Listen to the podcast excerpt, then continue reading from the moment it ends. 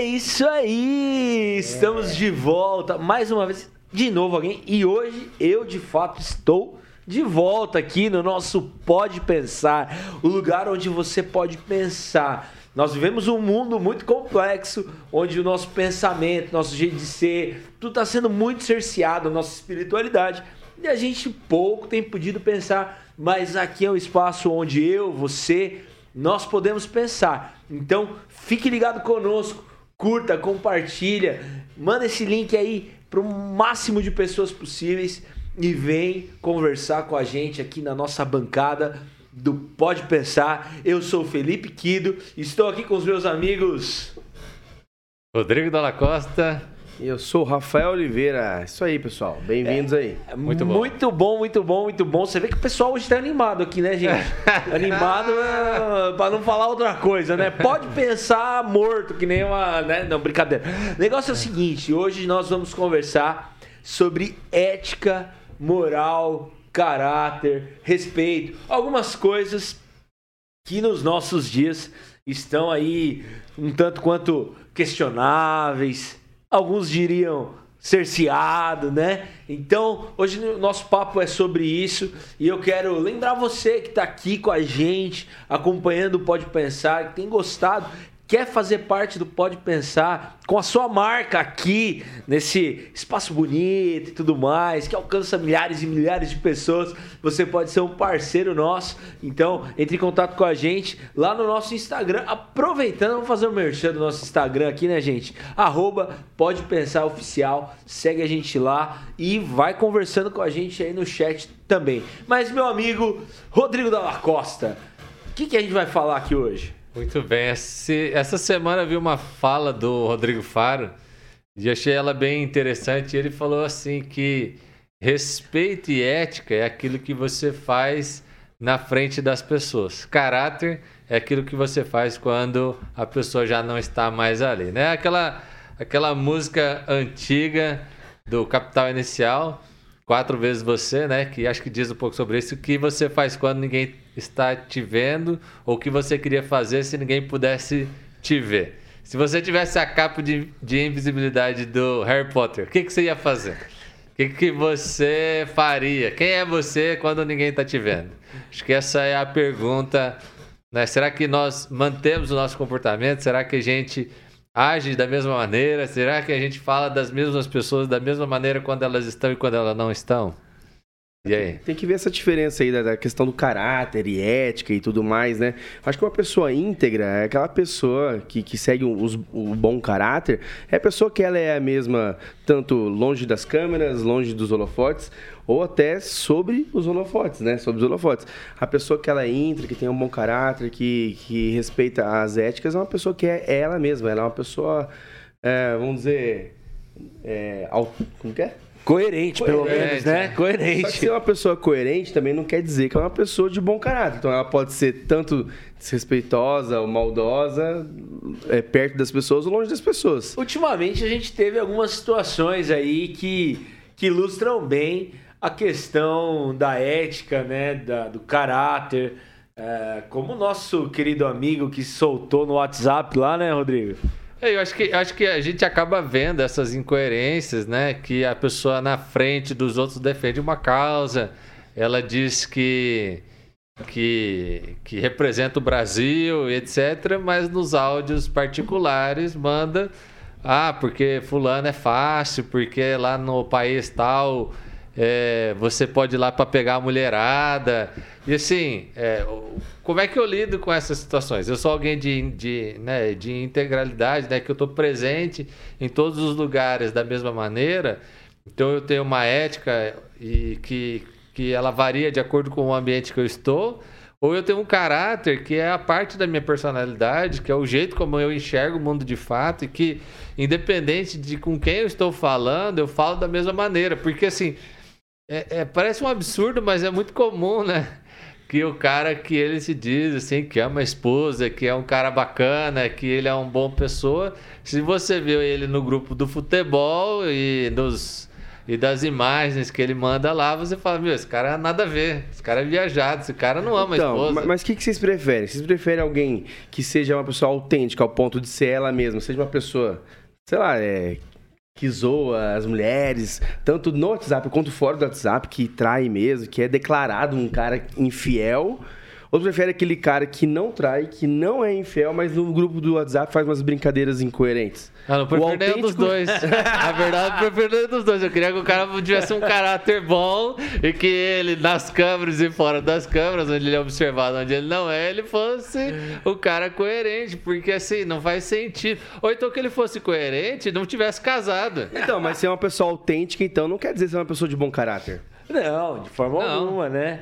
A gente pode ser totalmente autêntico e equivocado, né? É. o nosso querido Arthur foi um tanto Arthur autêntico Duval. e Mamãe equivocado, falei. né? Com tudo aquilo que ele, que ele fez, né?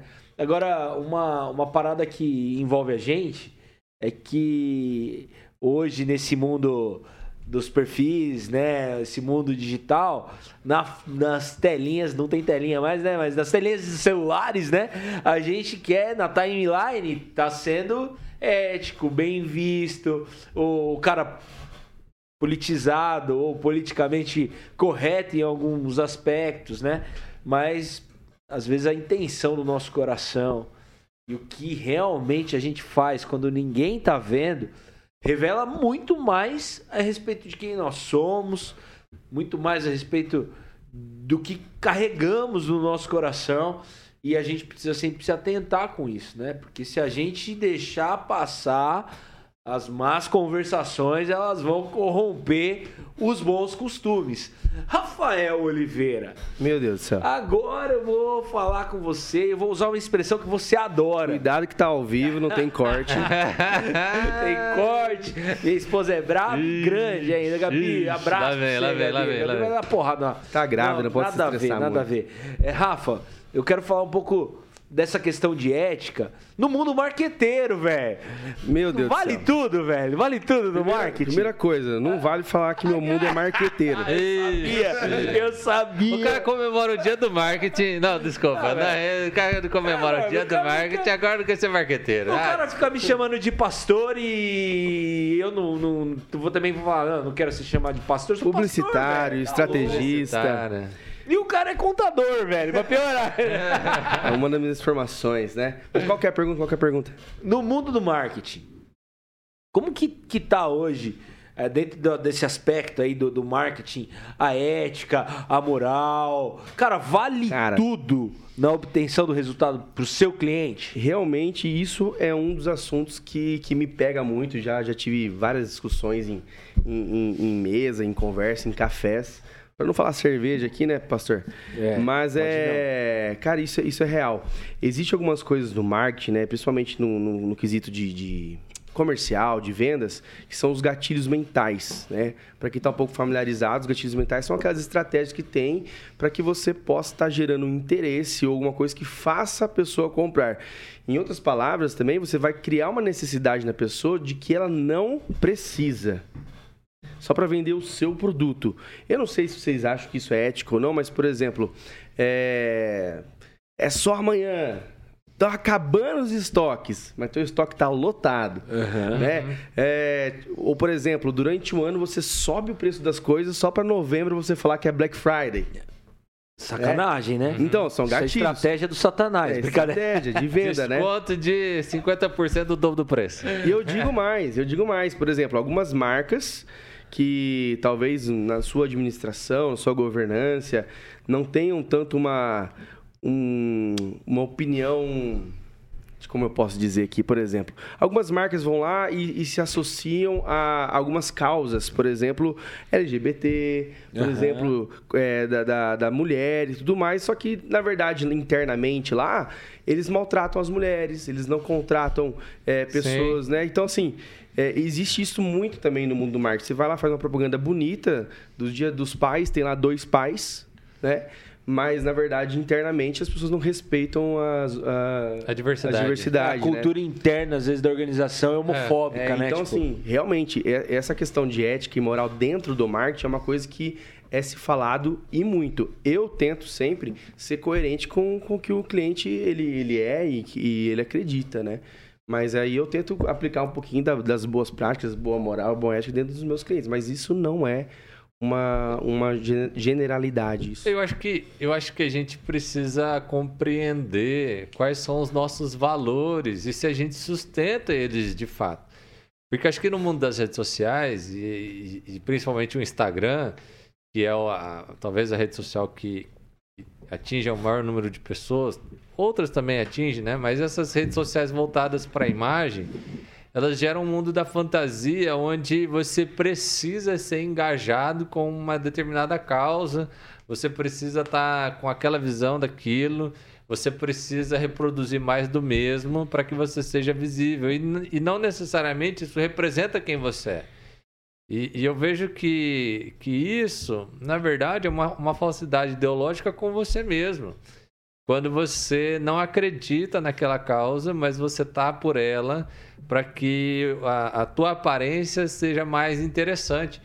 E aí, e aí tem uma diversidade de causas que hoje as pessoas entram, e empresas entram, e associações entram, simplesmente para manter um perfil de progressista, de um perfil que eu sou. é, eu tenho uma, uma visão contemporânea de mundo, eu já não vivo mais.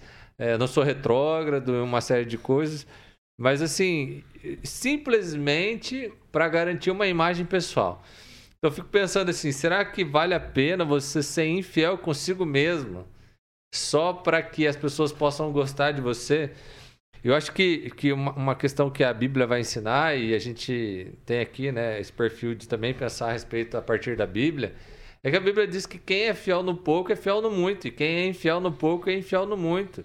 Se hoje você tem um pouco de influência e você é infiel do ponto de vista que você não se expressa a partir daquilo que você é, você vai ser infiel no muito. Se você é infiel com o teu dinheiro, no pouco, você vai ser no muito. E assim, é, vale a pena fazer negócio com um cara que é infiel? Ele pode ser rico, milionário, mas não vai te pagar. Vale a pena você fazer um negócio com essa pessoa? Então acho que isso tem a ver com o caráter. Eu prefiro fazer um negócio com uma pessoa que não tenha tanto recurso e eu preciso fazer um negócio pequeno com ele, porque eu sei que ele vai me pagar a partir daquele negócio, do que fazer com um cara milionário que eu sei que não vai me pagar. Não adianta nada o tanto de dinheiro que ele tem se, se eu não tenho credibilidade, se eu não tenho é, uma expectativa de um caráter positivo daquela pessoa. Você falou da sabedoria bíblica, né? Me lembrei de uma outra de uma outra sabedoria bíblica que vai dizer que o amor ao dinheiro é a raiz de todos os males. Então, dentro do mundo do, do negócio, da relação com o poder, com o dinheiro, a gente precisa tomar muito cuidado, né? Porque o dinheiro, na sabedoria bíblica, ele tem caráter de divindade. Então, ele pode afetar de maneira muito direta as nossas noções de ética, de respeito e de moral. A gente vive num país extremamente marcado pela corrupção. Né? hoje a gente estava vendo lá é, um- no Instagram do Dallagnol que a TCU tá, tá, tá cobrando ele é, e outros ali da, da Lava Jato é, despesas que, que envolvem milhões em função da- dos honorários, das coisas que foram levantadas dentro do, do- da ação da Lava Jato, que trouxe, que recolheu mais de 15 bilhões de, de dinheiro que tinha sido desviado. E um, alguns desses caras que estão fazendo essa cobrança são caras que foram mencionados na própria Lava Jato, né? Cara, a gente vive num mundo muito esquisito, muito estranho. Porque a gente vive um mundo de guerras de narrativas. Mas assim, e, e a gente nem sabe mais o que é real e o que não é real, porque é muito esquisito. É, ainda mais quando o cara entra para a vida política, parece que, que a vida dele é, é exposta, revirada e virada para que de alguma forma ele possa não ter uma expressão política. Cara, eu, eu tenho certeza que esse, esse fato do Dallagnol é pura perseguição política porque ele se lançou candidato Claro que é, claro que é. e ele e ele tá tendo uma repercussão muito forte. Eu vi ele falando na, na, na Jovem Pan e, e, na época que o Moro ainda era candidato a. É, o, o Moro era a terceira via, né? né? O presidenciável, e o Dallagnol era apenas um candidato ali é, ao, ao, à Câmara, eu acho que é isso. E aí os caras da, da, da, da Jovem Pan lá do Pânico estavam falando, não, Daniel, você que tinha que ser o cara do o presidente.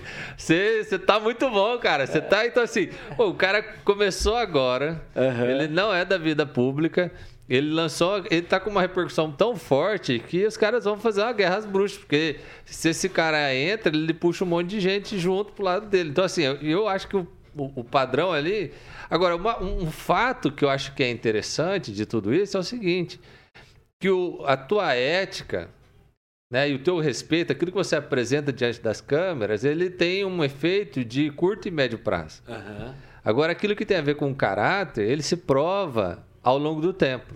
É, tem aquela, aquela frase que diz, né?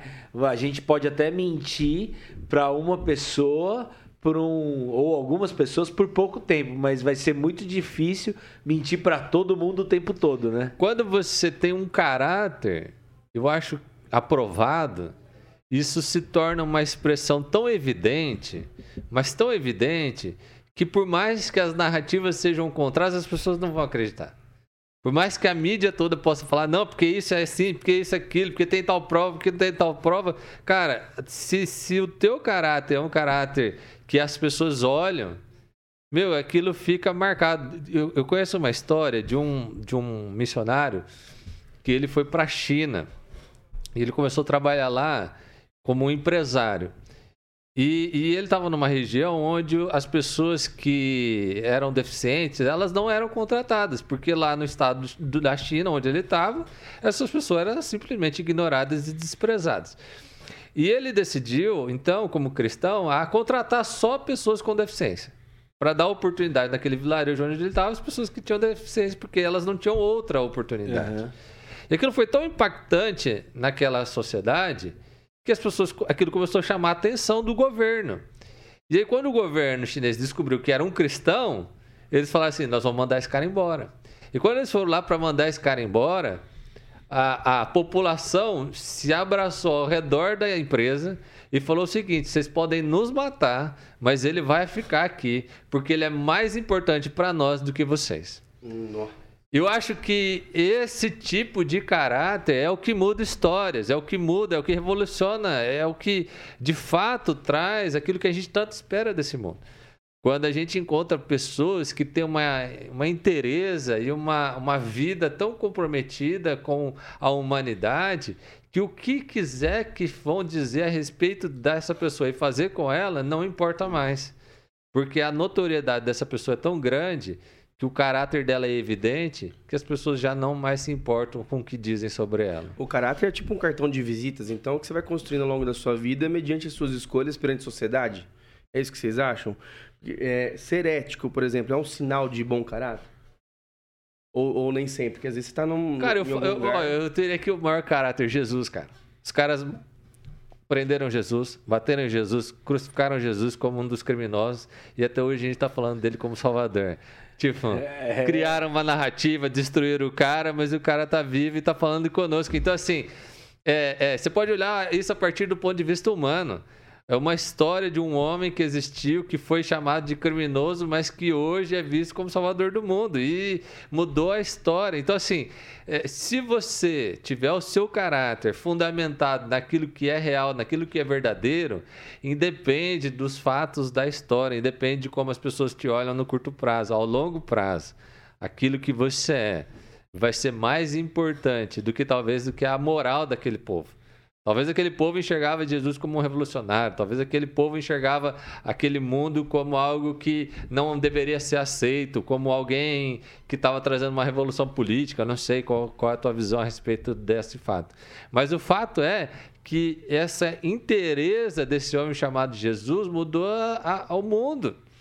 Então eu fico pensando se eu e você, em vez de ficar pensando no que os outros vão pensar de nós, a gente vivesse realmente aquilo que é mais importante, será que isso não seria impactante na realidade onde a gente está inserido? Inclusive, né, se você é alguém que tem alguma expressão de espiritualidade, é, para você que é desse mundo, né, religioso, é, a coisa fica mais importante ainda.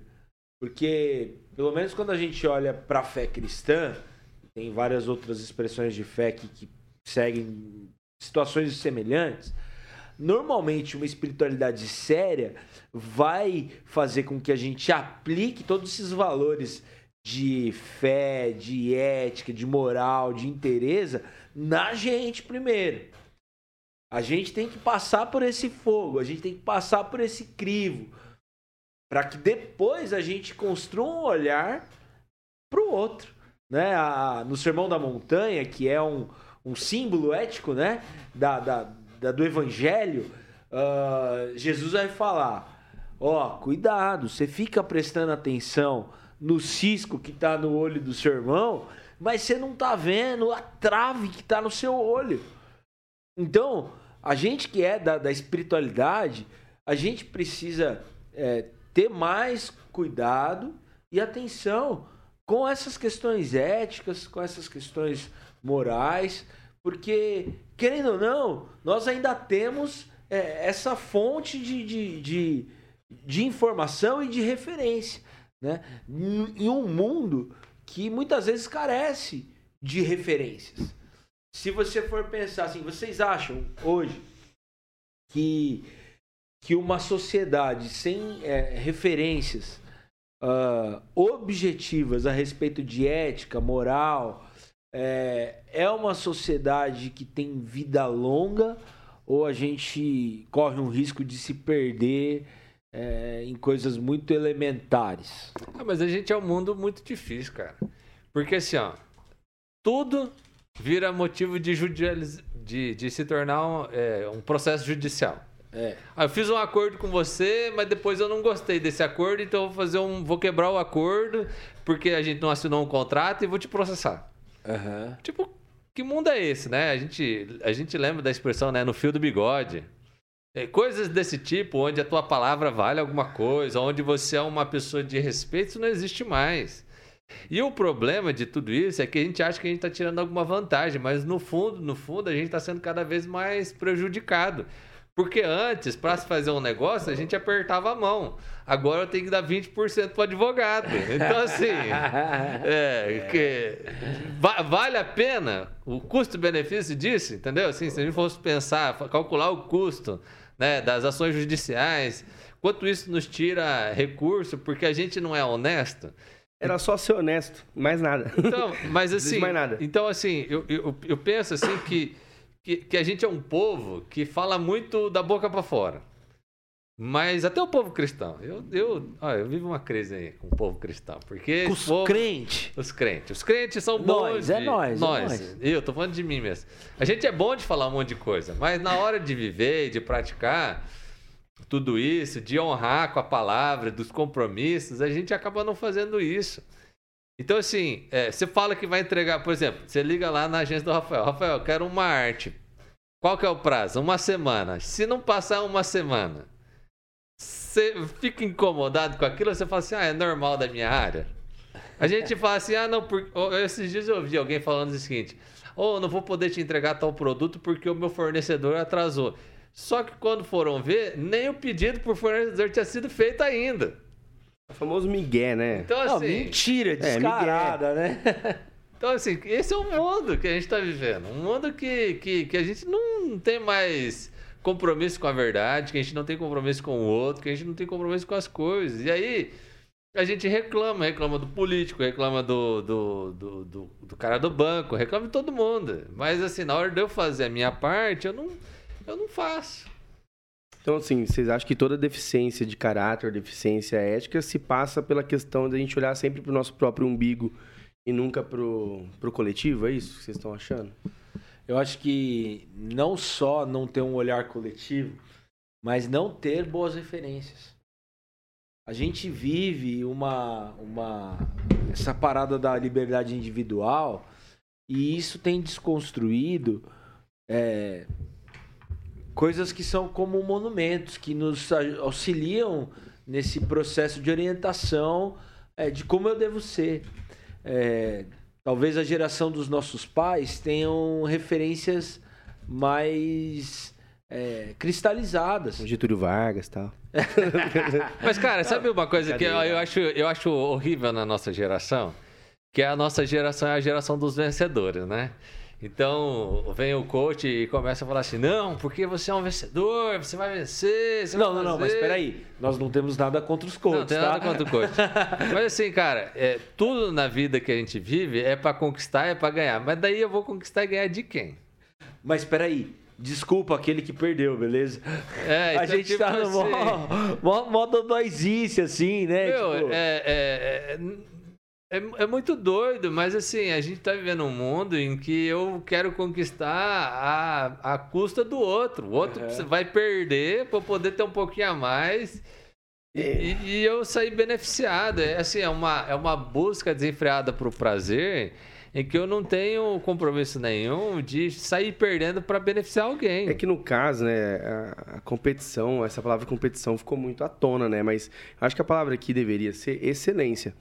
Se nós fizermos tudo com excelência, cara, sem, sem olhar por competição, é, notoriamente e naturalmente, você vai conquistar coisas, né?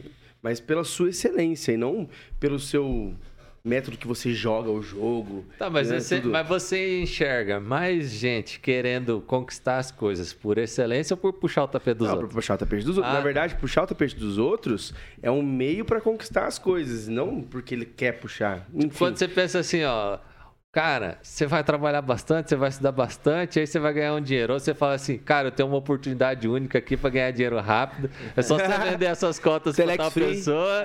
E assim, ó, cada um vende pro outro, você ganha uma parte e fica rico em seis meses. Exatamente. O que, que as pessoas quer, querem? quer o rápido, né? Imediato. Agora, né? existe isso? Eu não acredito. Não, mas assim. É... Pirâmide? Tá. Cara, é, é excelência. A gente tem que fazer as coisas por excelência, assim.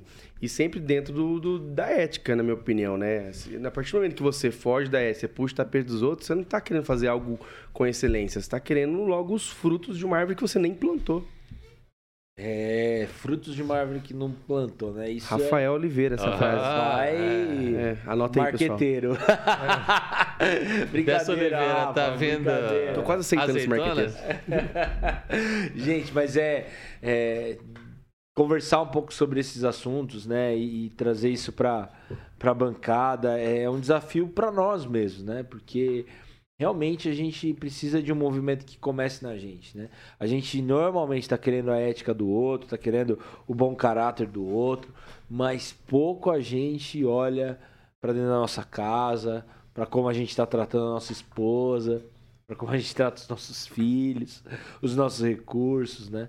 E, a- e a gente precisa, precisa, talvez no meio de uma geração sem grandes referências, poder oferecer uma, uma referência para aqueles que estão perto da gente, né? Sim. Eu fico pensando na minha filha, né, velho? Rapaz, há um tempo atrás minha filha falava assim pra mim: pai, quando eu crescer eu quero ser uma pastorinha. Eu falei: legal, então acho que. Agora acho quer que ser tá youtuber. Tá certo, dando né? certo. né? Agora já Agora passei, já não quero não. Agora ela tá entendendo um pouco, né? Eu não quero mais na minha vida. Mas, cara, a gente precisa é, olhar pra esse nosso raio real de influência, né? Sim. Ah, acho que a internet fez a gente é, colocar um olho tão, tão longe, tão no, no- no global, nos números é, estratosféricos e tudo mais. Mas, cara, quantos de nós vão chegar até lá, né? Sim. Olha a nossa, nossa bancada aqui, né? A gente tem aqui, né, cinco pessoas. Dessas cinco pessoas, só a Vitória Doso, meu amigo. ela fez sucesso. Só ela faz sucesso, entendeu? Então você que tá aqui hoje, você é um vencedor, velho. Você tá aí apoiando a gente. É. né? Mas a gente precisa ter esse olhar, né? Pra, pra aquilo que tá perto, pra aquilo que é uma, uma possibilidade real de você deixar um legado, influenciar de maneira positiva. Porque o negócio tá feio, hein? Eu acho que eu fico pensando nessa perspectiva do que você pensa na tua cabeça que ninguém sabe. Aham. Tipo, aquelas desculpas que você dá pra você mesmo pra não fazer aquilo que você sabe que tem que fazer. Naquela louça que você olha e fala, não é minha, mas naquelas. Sabe aquelas. Cara, acontece um negócio em casa, velho. É. Gabi, me perdoe. Cara, você vê um. Você tá na, na- em casa, assim, você tá andando, aí tem umas roupas no chão, um chinelo, sei lá, um brinquedo do meu filho. E você assim, ó, pô, não fui eu quem causei isso. Eu vou pular isto com meus pés e eu vou ignorar. E eu falei, não vou pegar enquanto ela não pegar. Assim, eu não dou a minha excelência nisso tudo. Não, eu fico pensando. Aí, quem nisso. disse que foi ela que largou Não, também, se né? não fui eu, foi ela, pô. É. E se não foi você, foi Lá- ela, lá- foi o lá- Daniel, né? É. Coitado do Dani, Dani. Rapaz, eu preciso de um filho, porque lá em casa é tudo é eu. Não lá é lá, não. É tal coisa assim, Rodrigo. É, pô. Até tô- porque os três pets são mais obedientes É. que o Rodrigo, né? Tô precisando de um- de um filho pra botar a culpa. Velho, e, e falando em pet, esse é um outro negócio, né? Que hoje, de no nosso mundo, é, direto a relação com os animais ferem a ética, a moral do nosso tempo, né? Cantar o atirei o pau no gato hoje tá Meu, a, lascado, a velho. minha esposa, ela fala um negócio que eu, eu fico indignado. Talvez a minha, a minha postura aqui seja absurda. É momento ela- de Ivan aqui no É, podcast. ela- ela a gente vai assim, tratar ó. o coração do Rodrigo, É, tá, ela gente? fala assim, ó, eu não vou usar esse produto porque ele é testado em animais, né? Aí eu falo pra ela, mas qual produto que não é testado em animais? E se não é testado no bicho, é testado em alguém. e se não é alguém, é você que tá testando, se não é um animal. tipo assim, Cara, é verdade isso aí. Eu não eu- tinha parado eu- pra pensar eu- nisso, não, hein? Tipo assim, lógico, eu não tô. não- Ah, mas a diferença é que Não, o outro animal é racional. Ele se permitiu é, não, ser voluntário. o problema é assim, as condições dos laboratórios de teste animal, que são horríveis. Ah, Mas tá. assim, é, se não for testado, vai ser testado numa pessoa. E assim, aí tem um outro problema, que vai ser uma pessoa pobre, que precisa daquele dinheiro para. Então, Hum. assim, é, é um problema social também. Claro. Né? Porque eu não quero ser cobaia de teste de produto. Então eu quero 10 mil. terceirizar. 10 milzinho na conta. É, Depende, depende da consequência. Se tiver risco para perder o rim, você vai ser 10 100 mil. 100 mil. 100 mil, você Sem vai? um rim, 100 Não, mil. Então, eu não vou. Eu não vou. nem milhão. Por um milhão. Nem por 10. Um milhão em troca de um rim? E você nem já? pensar. O quê? Um milhão em troca de um rim? Ah, velho, um milhão na Um troca milhão, de um mano. rim? Eu, é. Tem Tô dois passando anos, meu rim, moleque. então eu fico pensando, sabe? é- é- Existe. ex- lógico Mano, que existe. eu já bebo Coca-Cola, velho. Tá tudo certo. Você já tá jogando rim sem, sem nada. Deve ter gastado um milhão de reais com Coca-Cola já. Certeza. É, ganhou Desculpa, patrocínio da Coca-Cola. Coca-Cola. Ô, mas eu fico pensando nesses, nesses lugares onde a nossa. Nosso caráter ele, é- ele é questionado. Se, se, se a gente fosse fazer uma avaliação real, assim, ou se nós, nós teríamos coragem de perguntar pro nosso melhor amigo, aquele que recebe os áudios que a gente manda, se aquilo lá seria aprovado se fosse exposto, né? Se a nossa vida fosse minuciosamente vista, será que se os nossos pensamentos passam por isso? Porque é, eu falo desse homem lá que foi lá para a China e começou a fazer isso. Eu queria ser um cara como aquele. Eu não sou, mas eu queria ser. Uma pessoa que um dia alguém olhasse e falasse, pô, o Rodrigo foi um cara que mudou a história da sua geração e que as pessoas falassem assim, a gente pode até morrer, mas vocês não vão mandar esse cara embora. Eu acho que falta gente assim. Falta gente que, que realmente nos inspire a ter uma postura diferente e que a gente fala, meu, essas pessoas valem a pena. Ser desse jeito vale a pena. Viver o mundo dessa maneira vale a pena. Eu acredito no amor por causa disso. Eu acredito na paz por causa disso, porque a gente vive num mundo que a gente tem a expectativa que vai ser cada dia pior. Eu não sei vocês, mas quando eu converso com as pessoas, as pessoas falam assim: ah, esse mundo aqui já era. Esse mundo aqui é do maligno. Esquece, larga a mão desse mundo que só quando cair meteoro aqui que a coisa melhora. Mas assim. É, Mano, mas isso é complicado, porque, velho, caiu uma pandemia aí e a gente achou que as questões éticas, morais iam melhorar. O povo ia se unir na paz. É, e aí, isso tudo, vezes ou mais Rússia, mais Ucrânia, é igual guerra agora, logo após a pandemia, né, velho?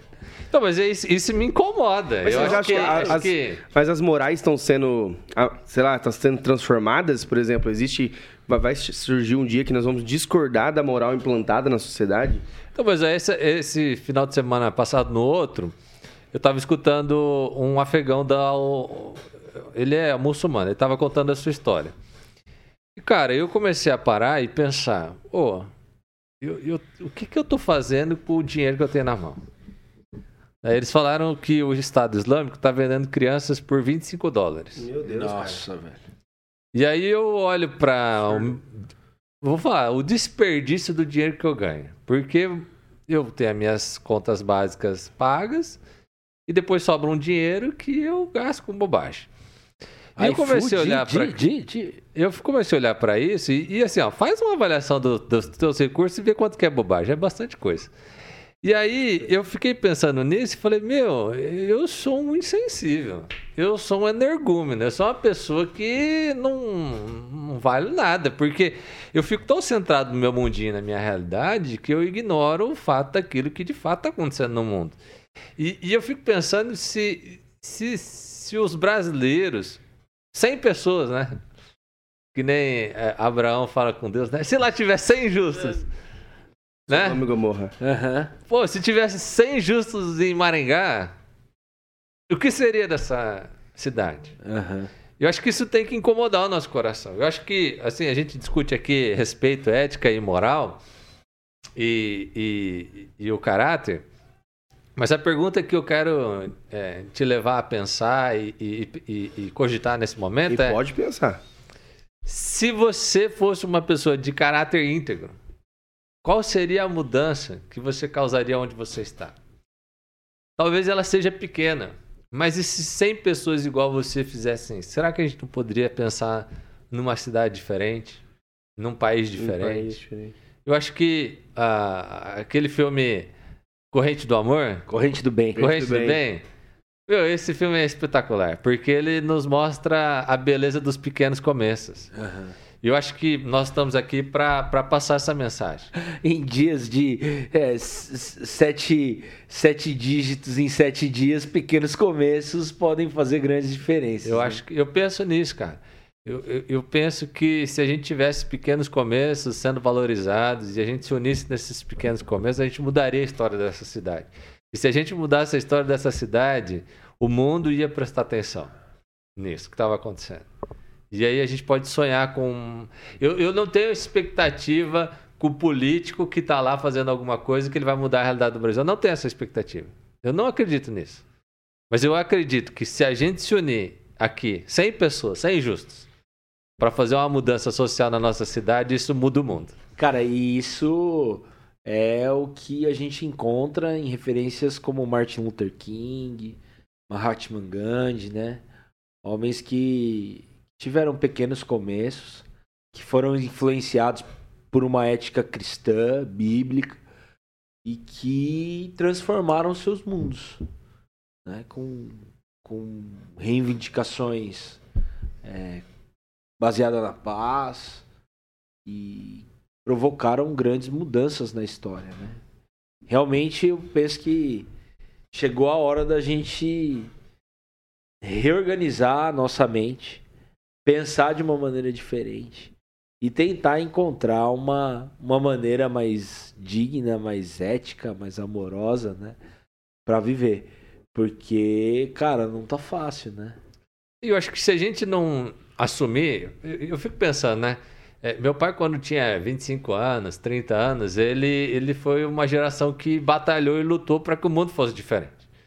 Essa, essa geração aí que viveu um período da, da ditadura, os caras saíram, os caras se mobilizaram. A nossa, a nossa geração parece que quer ficar na internet.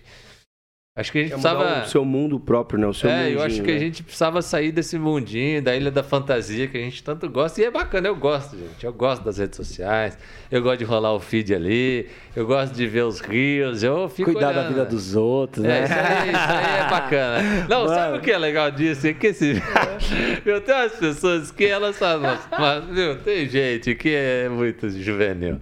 Porque ela faz umas burradas e ela posta na rede social achando que ninguém vai ver, né? Eu tô achando que tem tipo nome assim, essa pessoa aí, hein? É, tem, é, já não é nem mais o que você faz quando ninguém tá te vendo, é porque você faz, as pessoas não te viram, mas daí você posta. É, e quando não é você que posta, é sua esposa. Obrigado, é. meu amor, te amo. Então, assim, mas eu fico pensando nisso, sabe? Da gente é, poder ter uma vida que seja totalmente postável e totalmente elogiável. Se tudo que a gente pensasse, que tudo que a gente fizesse, as pessoas pudessem mostrar, seria um mundo diferente. E fora dos stores. É verdade, cara. E, e dentro disso tudo que a gente está conversando, a gente quer te desafiar a, a de repente olhar para um outro ambiente de pensamento que é o pensamento bíblico. A Bíblia é para nós uma grande referência na história. A Bíblia é o livro mais, mais traduzido no mundo. Mais vendida. Mais vendido no mundo. Cara, quando a primeira prensa foi feita, cara, foram as, os textos bíblicos que dominaram aquelas impressões naquele momento. Até quem não crê na Bíblia, lê a Bíblia. Cara, até quem... A Bíblia é estudada até por círculos fora do, do ambiente religioso, não, né? velho, e pensa só, todo mundo que é casado hoje, casado, independente do, do mundo em que está, da circunstância, da fé que tem, vive dentro do seu casamento algum princípio bíblico. Porque Alguma casamento vive, né?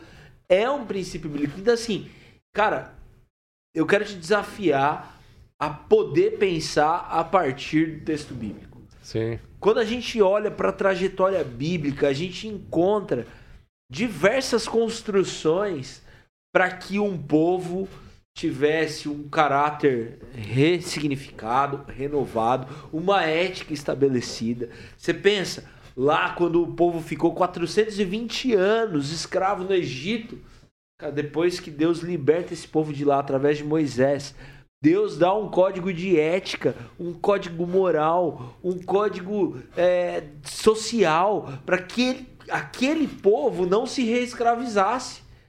E aí, por isso, você vai encontrar lá no texto de Êxodo né, essa história e os mandamentos né, que Deus estabeleceu. Hoje a gente conhece muito, né, num, num jargão popular, aí, no, no, conhecimento comum, os dez mandamentos, mas isso serviu para reorientar todo um povo que era escravo a desenvolver uma ética. E você vai ver, hoje a gente fala tanto da defesa da criança, né, do adolescente, lá no texto bíblico, lá no Êxodo, já haviam prerrogativas para a defesa da criança. Não podia fazer sexo com criança. Isso era uma lei naquele tempo. Imagina, naquele tempo.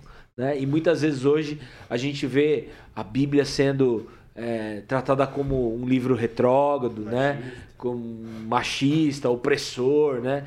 E enquanto a cultura bíblica tinha também esse aspecto da valorização da mulher desde lá do Antigo Testamento, cuidado com o órfão, com a viúva, com o estrangeiro. Nenhum livro na história da humanidade reúne tantos ensinamentos a respeito da ética, da moral, do respeito, como o texto bíblico. Então fica a dica para você aí, consulte as escrituras. A Bíblia é sagrada. E lê a Bíblia. Não vai escutar os outros, não. Lê a Bíblia. Acho que tem muita é, escuta gente... também, escuta também. Ah, escuta também, mas, mas, mas, mas, mas confere. Dá uma conferida. Confere. Porque tem gente falando bobagem por aí e você tá acreditando nessas pessoas. É verdade. Inclusive, vai conferir o que a gente tá Isso. falando lá, entendeu? Confere lá. Porque vai que, né? Vai que. Melhor é você conferir, porque aí você tem certeza. Com certeza. E o que é legal também na pessoa. E aí você de... pode pensar. Você pode pensar. E o que é legal na pessoa de Jesus é que, apesar dele, Deus, né, ter estabelecido todo esse movimento, essa narrativa histórica para a construção de um povo, para o bem da humanidade, isso também não ficou cristalizado lá no passado, na história do Êxodo, como uma, uma expressão é, única que não seria depois ampliada por Jesus. Que a gente já mencionou aqui o Sermão da Montanha, onde Jesus deixa ali um novo código de ética, né, ou a ampliação de um código de ética para aquela comunidade, onde ele amplia a lei. Ali Jesus vai falar que ele não veio abolir a lei, mas que ele veio para cumprir toda ela. E aí ele diz assim, ó, se você realmente é alguém que segue a lei, então para você vai ser tranquilo. Ele fala assim, ó, não é não, só apenas não adulterarás. Não é você não pode ir lá e não consumar o fato. Jesus diz assim: se você tão somente desejar uma mulher, você já cometeu adultério com ela. Então a ética de Jesus, a moral de Jesus está para além do, das Porque ela, porque ela vai tradicionais. pro ambiente onde você não está É, sendo visto. Se dá o que acontece dentro de você. Porque vai pro caráter. Exato. Eu acho que tudo que envolve o teu caráter, e o caráter é quem você é de fato. Né? Quem, quem, não só quem você diz, não só quem, como você se comporta, mas quem você é. Aquilo que está no interior do profundo. E ali, é, é, cara, tem muita coisa que precisa ser transformada ali. Deve ser muito triste ser co- reconhecido é, como alguém que não é você, né, cara? Tipo assim, você é reconhecido na rua como fulano isso, isso, aquilo, mas em casa você não é nada daquilo. Deve Eu tenho algumas triste. histórias na sua própria história que a. Meu, isso aí, eu não sei vocês, mas assim, tem histórias que minha mãe conta sobre mim, e quando ela tá contando, eu falo assim, mas não é bem assim. Porque eu tava pensando outra coisa. Não foi tão bacana assim. Porque, na verdade, eu tava com uma maldade no coração. Mas eu não desmito essa história. Porque tá legal, né? Porque tá legal, porque é bacana ser o é, bonzinho. engraçado. Mas eu não sei vocês, mas na minha história tem muito disso. Então, assim, às vezes, você é até o cara mais bacana daquele contexto ali. Mas no fundo, no fundo, você sabe a verdade. Então, assim, já que você sabe a verdade, transforma aquela verdade em realidade. Não deixe ser só apenas uma coisa que as pessoas pensam, mas que seja de fato quem você é. Sim. E aí eu acho que isso faz sentido. E aí isso é bom. Que seu caráter não seja só uma vestimenta, né? Seja realmente a essência da sua vida, né? Que seja Uma pessoa boa, bom caráter, né? É, exatamente. Que a gente saia das máscaras, que a gente saia da capa e que a gente possa viver aí, né, de mãos limpas, de, de coração aberto, porque quando a gente pensa e lembra de Jesus, quando a gente pensa em Deus, a gente precisa pensar em alguém que de fato conhece os nossos corações, né? Ele sabe o que, que tá rolando aí dentro. Ele sabe, né? O que você faz quando Ninguém- ninguém, tá vendo. Então, Já diria fique capital esperto. inicial. É, capital inicial. Aí isso foi um merchan de graça, né? Pro pessoal do capital inicial, né? A Coca também, não esqueci não, que a gente fez merchan pra Coca. Tem Na verdade, o, o Felipe mexeu ao contrário, né? Como? Ah, é verdade. tipo o Cristiano Ronaldo, né? Assim, ó, água. Água. Coca não, água. Cristal. Select de preferência. Ô, aí foi mexer. Aí, É, sabe porque a aí tem que pagar, aí tem que pagar. né? Aí. São Raul Toledo, Gabriele Samia. Aí, ó. Muito Mas, bom. ó, se for beber coca com gelo, top. Três vezes por semana. Brincadeira, gente. Mas que eu sou viciado em Coca-Cola, assumo, é um pecado. Tenho que tratar isso na minha vida. Minha esposa pede. E se Deus quiser, eu vou ser alguém mais forte com essa minha dependência. Eu já nem falo isso aí porque eu sou autêntico, não vou ferir o meu. Eu não vou mentir no ar mentir, aqui. não. Tá bom, gente. É perdão, eu não vou conseguir. Pessoal, isso aí, façam Isso aí. bem sem olhar a quem.